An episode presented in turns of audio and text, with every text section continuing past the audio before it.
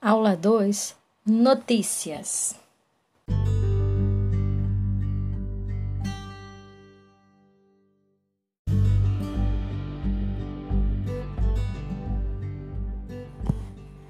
Notícia: gênero textual marca presença na escola e na vida cotidiana. Quantas vezes você não ouviu dizer que precisa se manter atualizado e ler jornais ou pelo menos assistir aos telejornais? É fato que muitos estudantes não têm o hábito de ler notícias e, quando muito, se interessam por uma pequena parte dos jornais, como os quadrinhos, os cadernos esportivos e até mesmo os horóscopos. Por outro lado, você já deve ter observado que não dá para escapar das notícias. Afinal, elas estão por todos os lados e são temas de conversa, seja a respeito da vitória ou derrota do time pelo qual se torce, ou a respeito daquele show que você pretende ir e de atividades escolares, como a confecção de um jornal moral, programa para a rádio da escola e etc.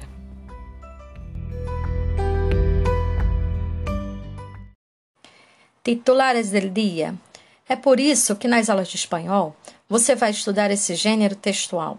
Pode ser por meio de leituras, deportar as etapas, para conhecer os principais jornais de língua espanhola, dos titulares del dia e debater aqueles assuntos polêmicos e atuais presentes em uma das secções. E até mesmo para aprender ou revisar algum aspecto gramatical. Vale a pena recordar que a notícia é um tipo de relato que apresenta nuances temporais advérbios, tempos verbais misturados e funções como a de explicar algo que não ficou tão claro, reforçar determinada ideia e etc. Escute a notícia abaixo e comprove como o emprego de determinados verbos cumprem as funções acima designadas. Observação: verbos como aclarar, afirmar, assegurar, marcam a escrita deste gênero. Faça um teste agora e veja se você consegue identificar outros mais. Anote as frases que possuem essa marca na escrita e apresente ao seu professor. Dica: escute o áudio quantas vezes for necessário. Pause se achar necessário para fazer as suas anotações. Bom estudo!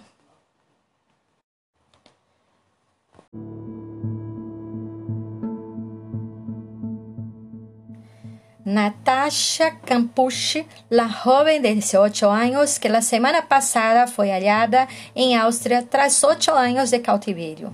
Dijo entender la extrema curiosidad que despertó su caso, aunque pidió la prensa que por favor la deje en paz por un tiempo.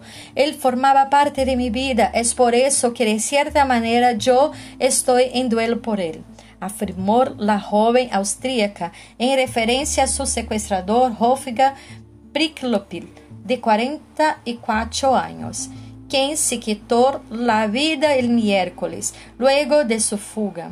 La adolescente sequestrada en 1998, cuando tenía 10 años, hizo sus primeras declaraciones en un comunicado que lleva su firma y que fue leído por uno de los psiquiatras que la atienden.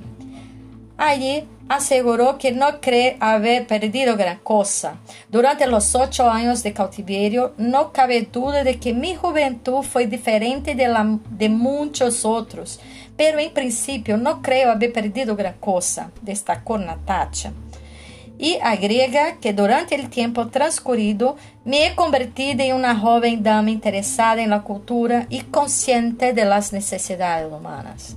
Natacha también relató en qué consistió en los últimos ocho años su vida cotidiana. Lecturas, trabajos domésticos, mirar televisión, hablar, cocinar. Fue así durante años, todo acompañado por la angustia debida a la soledad. Todo el mundo quiere hacerme preguntas íntimas como que no le interesa a nadie. Déjeme tiempo para poder contar yo misma lo que ocurrió. Añadió la joven en el escrito, en el que también se refirió al sótano en el que estuvo encerrada la mayor parte del tiempo como su habitación y sostuvo que no le corresponde al público verla. La joven aseguró además que no tuve privaciones durante su largo cautiverio y que nunca le amó como amó a Hofga Prilopil, el electricista que la secuestró, y que se mató ahorrándose a las vías del tren tras las huidas de Campos, aunque sí reconoció que el captor era parte de su vida. El investigador federal Gerhard Lang detalló que continuarán las investigaciones sobre cada detalle del caso y aclaró que Natacha no volverá a ser interrogada por el momento en consideración a su salud. La joven se encuentra en un lugar secreto, donde no tiene contacto alguno con su familia, ni con los medios de comunicación. Me siento bien donde estoy actualmente, afirmó en el comunicado. El Clarín, lunes 28 de 8 de 2006.